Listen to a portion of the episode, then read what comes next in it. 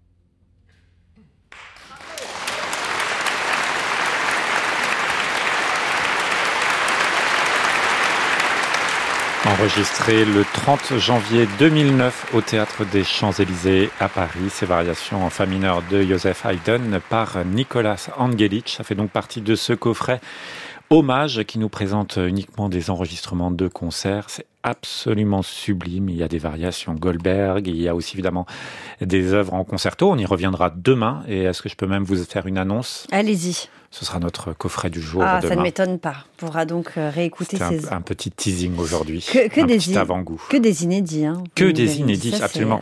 Alors évidemment, des choses qu'il a par la suite enregistrées en studio, comme les variations Goldberg, mais on l'entend aussi dans du répertoire euh, où on n'a pas l'habitude. Par exemple, du Zemlinsky se trouve également sur ce disque.